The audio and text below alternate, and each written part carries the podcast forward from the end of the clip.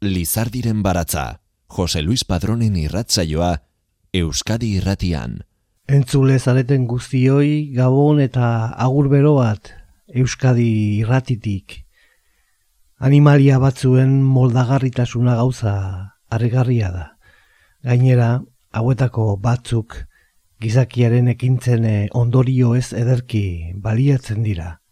Kaioak eta arratoiak lekuko gauza beretsua esan liteke moskito ez. Ezaguna zen, moskitoek, urgeldiak, urmael, putzu, aintzira eta antzekoak behar dituztela arrautzak errun eta ugaltzeko.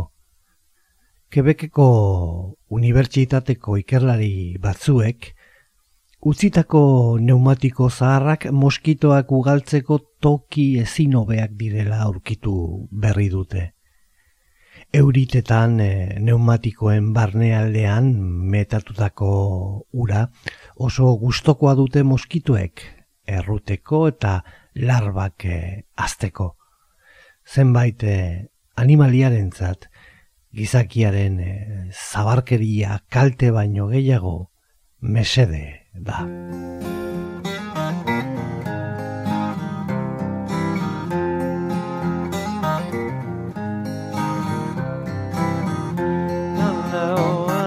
the sun is hot, mosquitoes come, and suck your blood.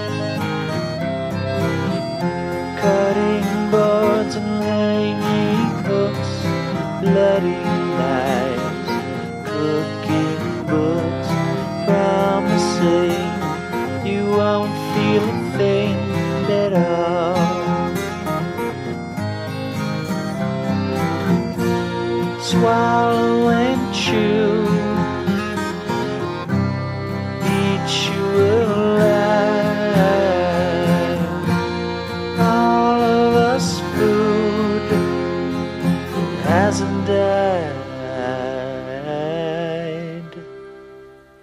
And the life says.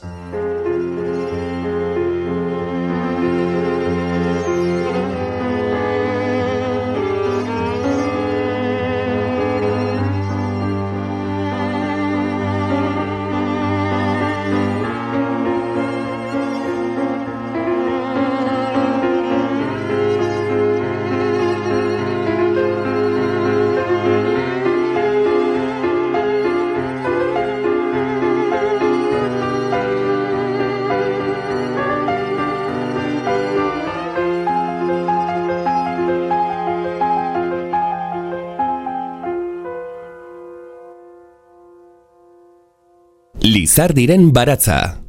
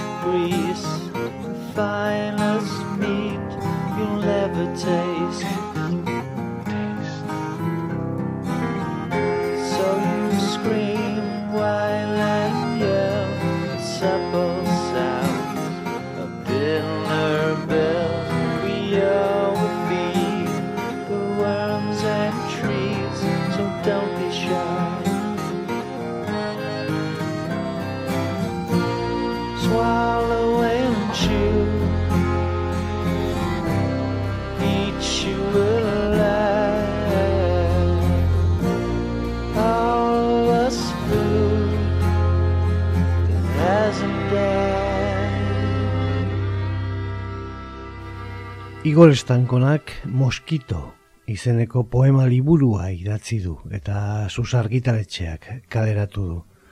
Lan hau, Igor Estankonaren bosgarren poema liburua da. Orain e, irakurriko dizuen liburua zabaltzen duen e, poema. Ala beharra. Odeiak jotzen duenean euriak badaki udazkena baino lehen Lehen seinaleekin ostoek badakite ahariak dakiena zahartzaroan. Alegia egun batez gaua izango dela. Leioa ireki eta gure eguna. Leioa ireki eta gure eguna noski. Eta orduan eren sugea iritsiko da ondorio batera, hots.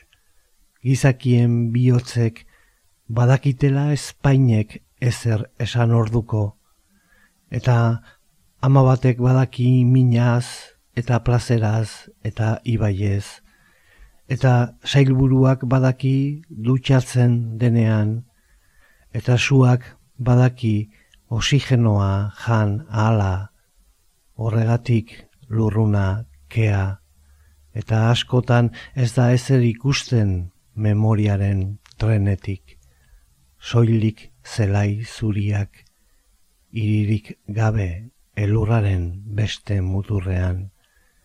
Eta hildenak badaki baina zuk ez eta hala ere sumatzen duzu zerbait.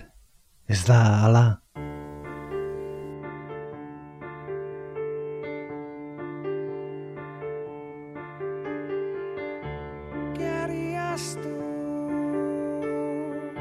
si al despertar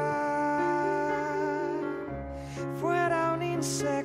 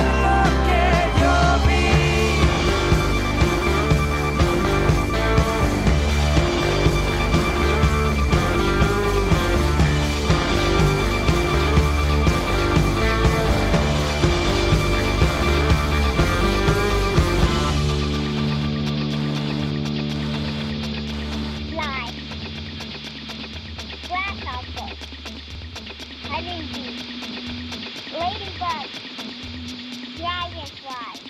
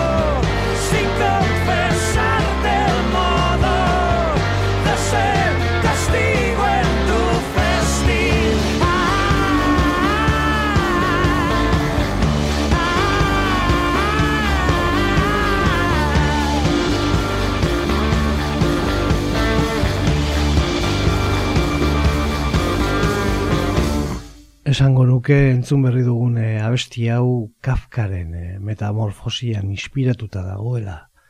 Eulia zure paretan, intentsitate handiko kanta betusta morlarena. Euliak e, ez dira argazkietan azaltzen ala dio, Josemari Iturralderen e, liburu batek, izenburuan. Porruaren euliak urtean bi belaunaldi izaten ditu, azaltzen digu Jakoba Errekondo agronomo ezagunak etxe honetako kolaboratzaileak. Lehena, negua pupa gisa igaro dutenetatik e, sortzen da. Euliak, grisak eta iru milimetrokoak harrak eta emeak etorriko dira.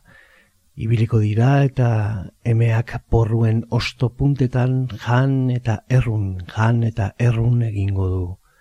Koskadizoak nabarmenak dira ostoaren ertzean elkarren segidan. Arrautzak ere ostoetan jarriko ditu. Tokiaren eta eguraldiaren arabera apiril eta ekain artean izango da. Arrautza horietatik arrak sortuko dira laruak eta 6 milimetro artekoak egingo direnak. Jan eta jan galeria zuzen zuzenak irekiko dituzte porruan beherantz bero handiak ez ditu gustoko nonbait eta neguko hotz handienak bezala.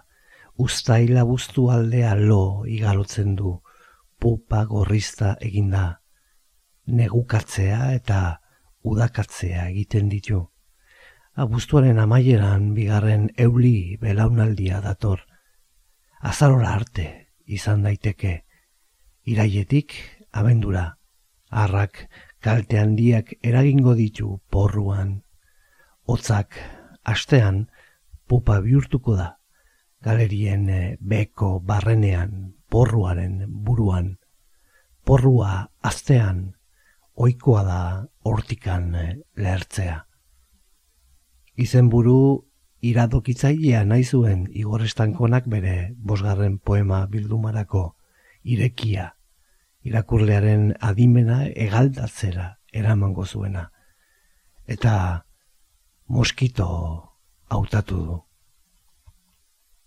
Nola ez itzuli. Arrosa batzuk moztu nituen eta ez ziren iartzen, ez ziren iartzen. Berriro biziko aldira nire lagunak, loren ipuinetan, txamponen ipuinetan, udako ipuin amaigabeetan. Berriro laugarren ez dago aurdun, berriro laugarren ez nire neska, duela eun urte burua jarri nion sabel gainean, uraren ertza zenean zeruaren ertza.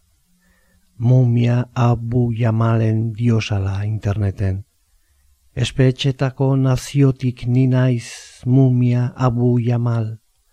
Atsegin dut mintza dakigun ze gogorazten dit justu gaur dela bidearen eta borrokaren kontinuna lastana.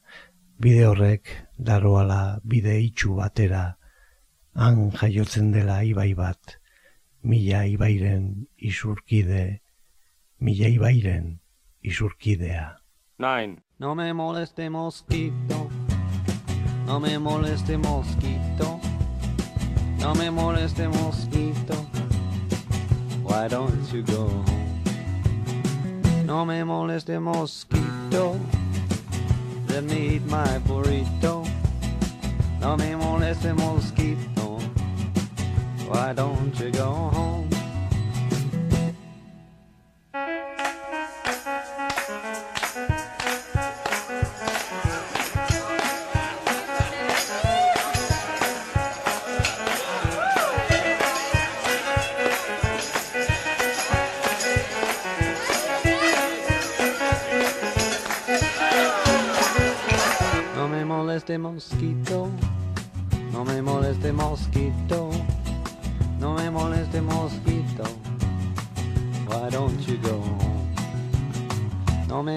moleste mosquito, just let me eat my burrito.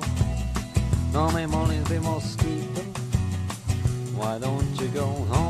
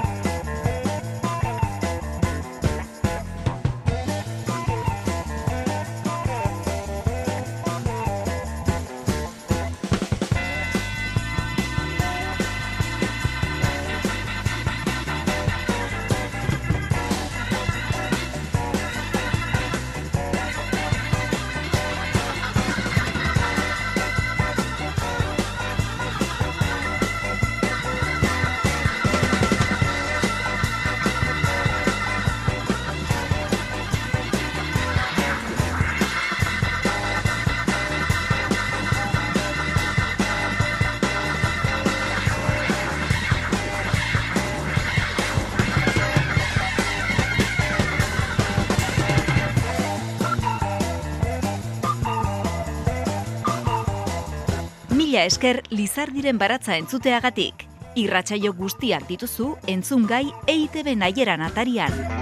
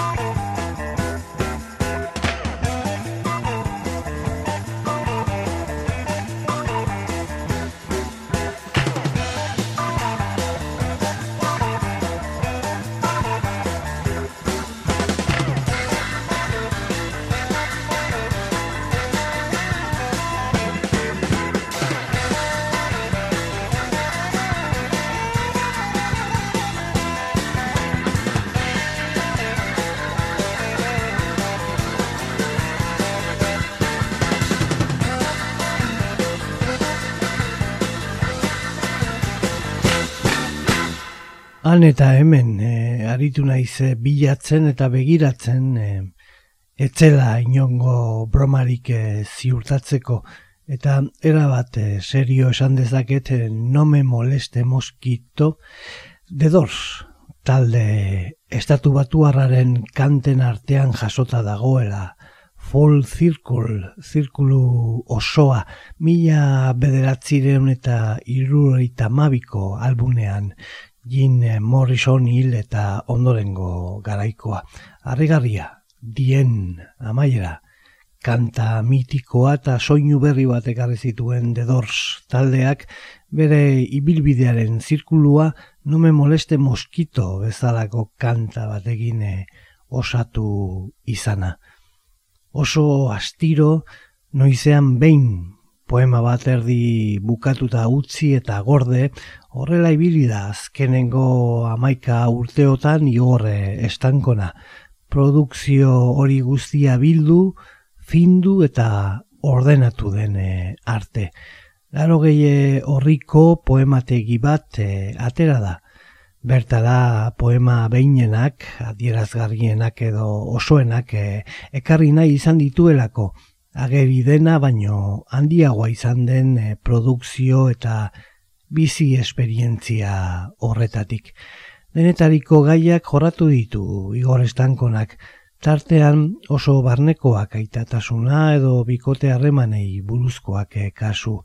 Poema liburuetan e, tendentzia dauka estankonak errepaso bat edo bere bizitzako kapitulo baten e, analisi sentimentala egiteko nola baita.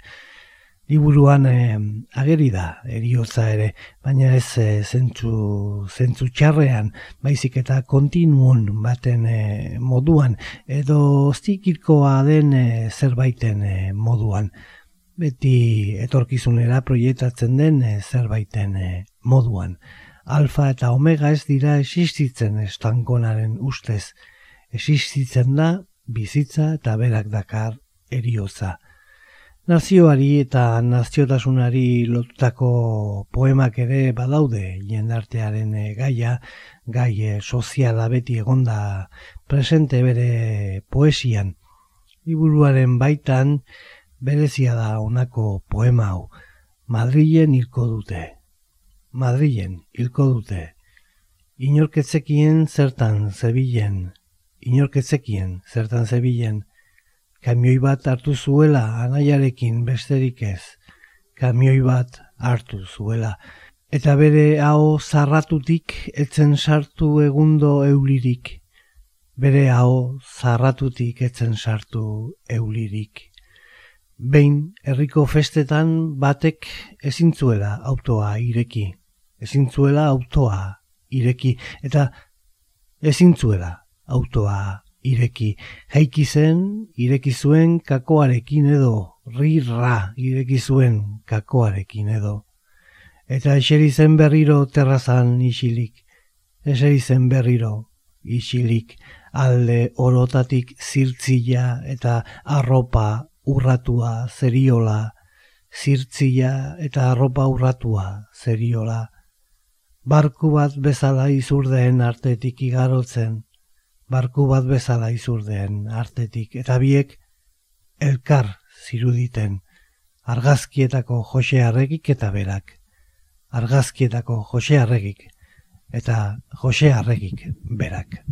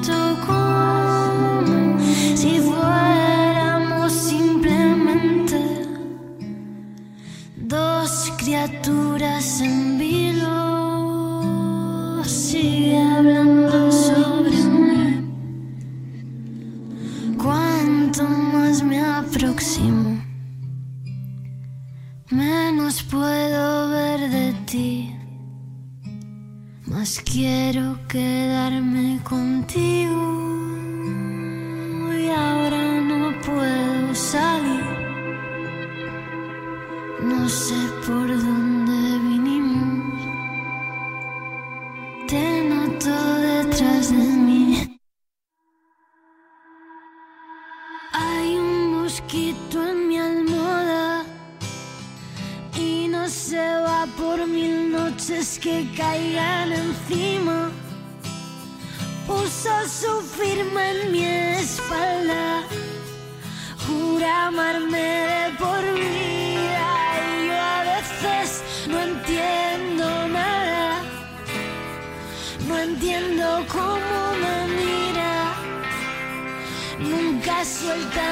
para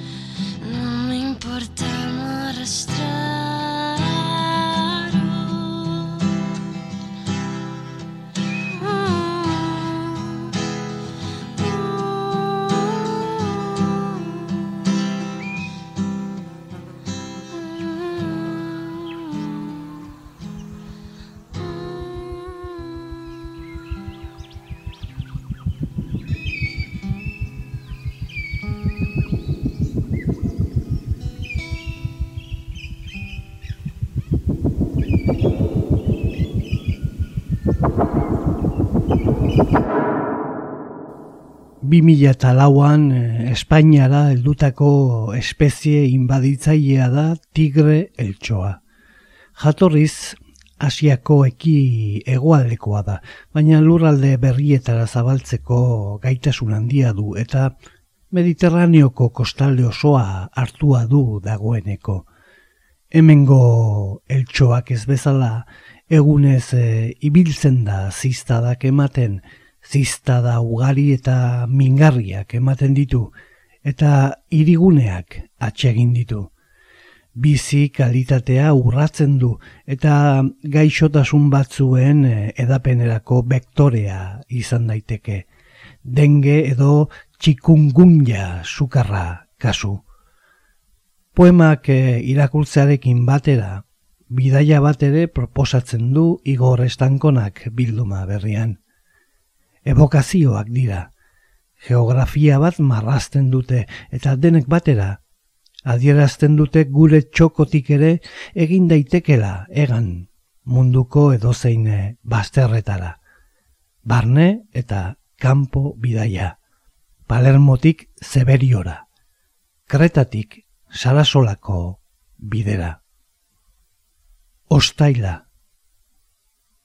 Sarasolarako bidean, etzen han jaio Juan Cruze igera bideren ama edo.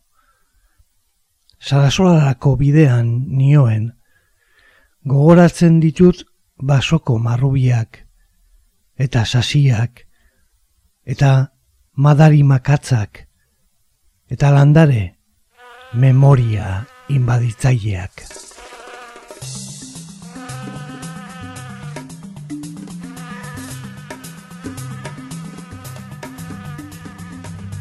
Mosquito de Madrid me ha picado en la nariz, otro que es de Torre Vieja me pico en la oreja. Un mosquito de Melilla me ha picado en la mejilla, otro que es de Benavente me pico en la frente. Un mosquito que es de Toro me ha picado en el codo,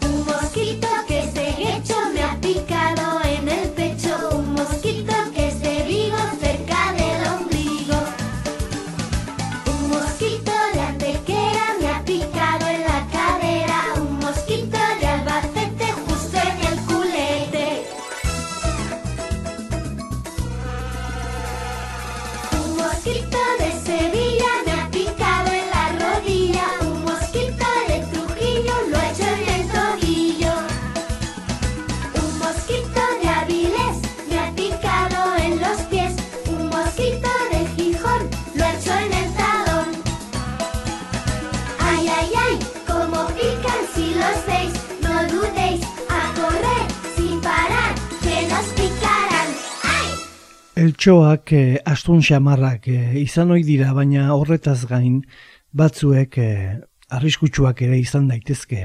Hori dela eta kontrol eta jarraipen mekanismo bat eratu da estatuan. Kreaf zentroak ikerketa ekologiko eta basoetarako aplikazioen zentroa honela definitzen du Mosquito Alert herritarren e, partaidetzarako plataforma. Eltxoek kutsa ditzaketen eh, gaixotasunak ikertu eta kudeatzeko. Proiektuak bi espezie hartzen ditu ardatz, tigre eltxoa eta sukar horia dakarren eltxoa. Sakelako telefonorako aplikazio batean oinarritzen da, eta eltxoaren presentzia modu errazean e, adierazteko aukera ematen du tigre eltsoari dagokionez, edapenaren jarraipena egitea du xede, sukar horia dakarren eltsoari dagokionez, horiek detektatzea. Tatu orokor gisa, 2000 eta mazazpigarren urterarte, amar mila aldiz jeitsi da Moskito Alert aplikazioa. Moskito, igor estankonaren poema liburuak, badaki, poesiaren e, edertasuna detektatzen e, ere. Igorreko misterioa. Zenbat urte izango genituen mila, amasei, zeru hori bat zutan gauaren sokak, amaigabeko udaldi laburrak ziren eta behar bada, bai. Itzuli naiz bideaietara deika ibili naiz non zauden, galduta egon zarena orain arte. Oroitzapen baten antzera, euliz, beterik, non zaude. Utziko aldit, etorkizunak berriro ukitzen zure bular berde ilunok. Hitz egiten eta hitz bat esan orduko ahazten eriotzaren kea bezala, zenbat urte geroago datorkit berriro hau oroimenera. Mila, amasei,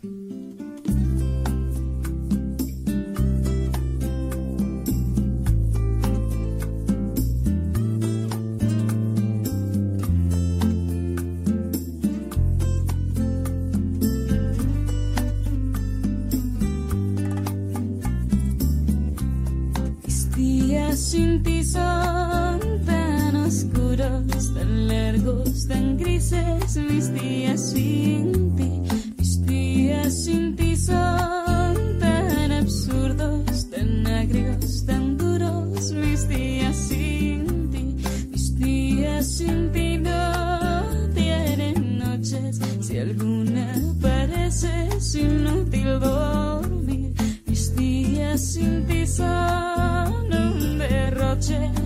horas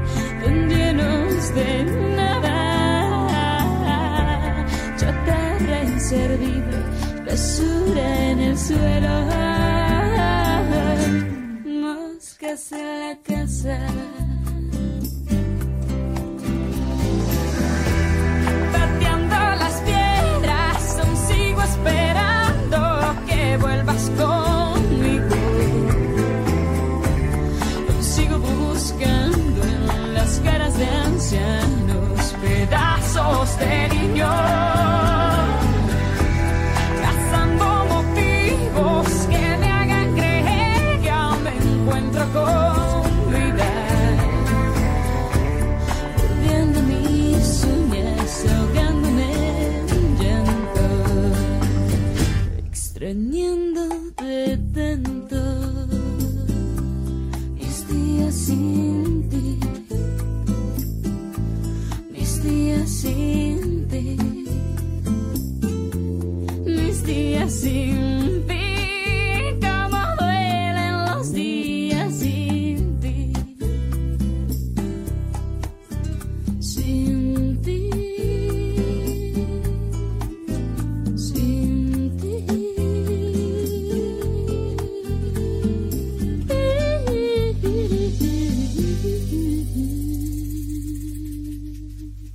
Eziketa. Guk botatako bertso bakotxa egokitu dio etxaun lekuek. Jon lopategik hotxak entzuten ditu, baina urruti dira. Eta dantzan harrapatu zituen bere eriotzak. Moztu zuten itzal egiten zien adarra. Musuak oraindik hauan zituela esan zien. Arraza, familia, bazkariak, jakintza, luxua, erromantzea. Ni naiz zutik daudenen artean hirugarrena ezkerretik. Arratsalde osoa egoten zena telebistari begira.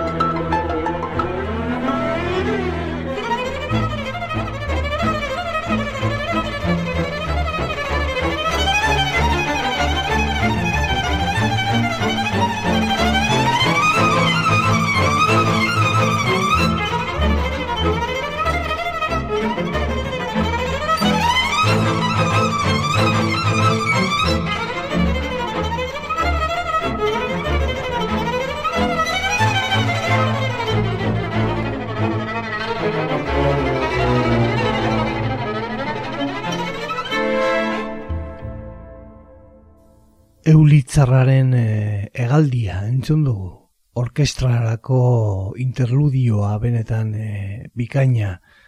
Saltan zarraren e, ipuina operarako Rinski-Korsakov kompositoreak idatzia. Pieza honek hirugarren ekitaldia isten du eta bertan kontatzen zaigu printzea eulitzar nola bihurtzen den aitaren gana jo eta ari bizirik jarraitzen duela esan alizateko. Aro erromantikoko beste izen handi bat erriski Korsakov. Izen propio asko, darabilzki gor estankonak ere, Dante, Einstein, Stalin, Dylan Thomas, edota aipatu dugun John eh, Lopateki bertsolari handia, iradokitzaia dira pertsonaia hoiek guztiak, garai bat eh, markatzen dute aldarte bat. Beste batzuk eh, egilaren memoria bizia dira eta gainera aberastu egiten dute liburua, oso modu abstraktuan aipatzen direlako. Azken finean, bakoitzak du bere John Lopategi buruan, saskibaloiaz dakienak Toni Kukots izango du gogoan, liburuari eldulekuak eh, ematen eh, dizkiote. Pantera arrosa Gau haiek ziren tunstenezkoak, euliak zebiltzan herri guztitik, guk bizikletak usten genituen ametxen muga hautsezkoetan. Aurrera, eta errekako ura zen marmol beltza hemen nago, denok argazki pelikuletan gaude. Behin etxera bueltan nindoala mutilura tonikukotx ikusi nuen jada drafteatua. Mamu bat ematen zuen. Esan zidan, zoko guztiak arakatu zituela, baina ezintzuela aurkitu dino ratja.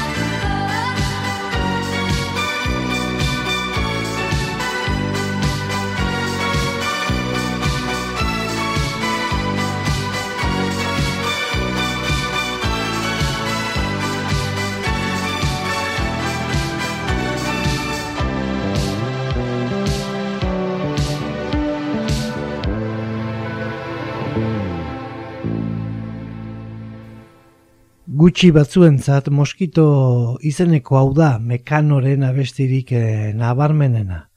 Larogeiko hamarkadaren mamia zintzo biltzen duelako, bi soinu ezberdinen nahasketa, letra divertigarria, bizi izandako zerbaiten inguruan, ahots harmoniatsuak zein eh, robotikoak, teknopop garaie bete-betekoa. Erabat surrealista eta hain zuzen horrek ematen dio xarma berezia. Bosgarren poema liburuarekin itzuli da plazara Igor Estankona poeta. Eta irudimenetik eta surrealismotik badute bere poemek ere, baina poesia biribilaren alambre finetik urrundu gabe.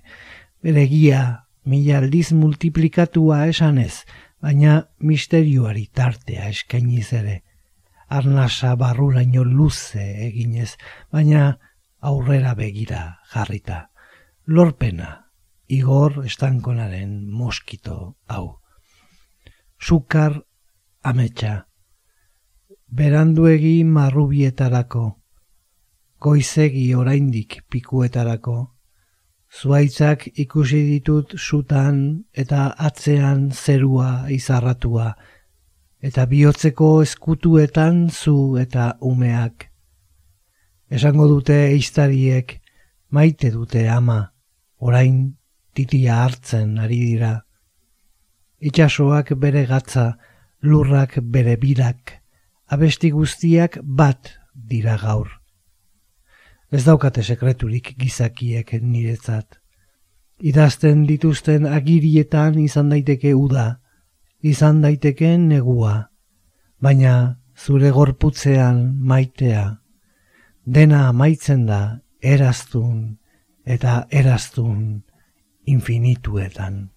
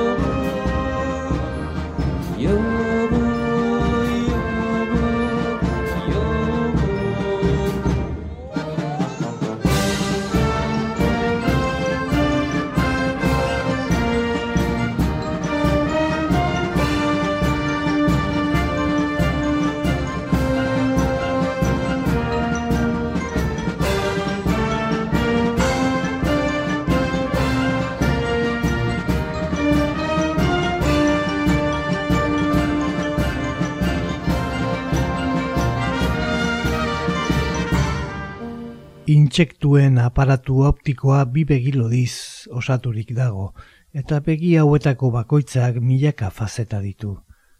Liburu ugari daude Igor Estankonaren moskito liburuan ere. Eta eulien antzera haren poemek ies egingo digute ziztadaren arrasto nabaria utzita. Ez saiatu harrapatzen utzi. Sendagairik ez da irakurtzeak dakarren atsegina maitatzen segitzea gomendatzen da. Agur eta laster arte. Mosquito, mosquito, mosquito, no me vaya a picar. Mosquito, mosquito, mosquito, ay déjame estar. Mosquito, mosquito, mosquito, desde que te vi que me pico. Lizardiren baratza, Jose Luis Padrón. Mosquito, mosquito, mosquito, no me vaya a picar. Mosquito, mosquito, mosquito, no me persiga más. Mosquito, mosquito, mosquito, desde que te que me pico. Él solo piensa en comerme. No ve que no puede ser. Me quiere inyectar su veneno. Tiene hambre y mucha sed. Mosquito, mosquito, mosquito, no me vaya a picar. Mosquito, mosquito, mosquito, ay déjame estar. Mosquito, mosquito, mosquito, desde que te vi que me pico.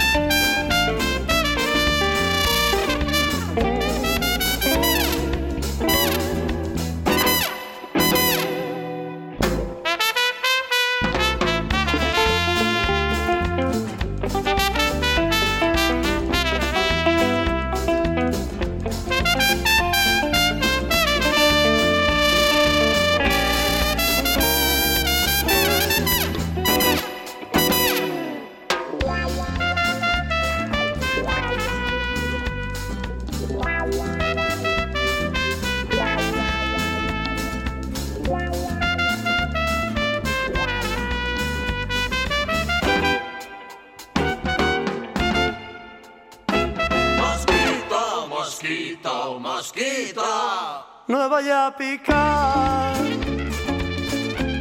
Mosquito, mosquito, mosquito, ay déjame estar. Mosquito, mosquito, mosquito. Desde que te vi que me pico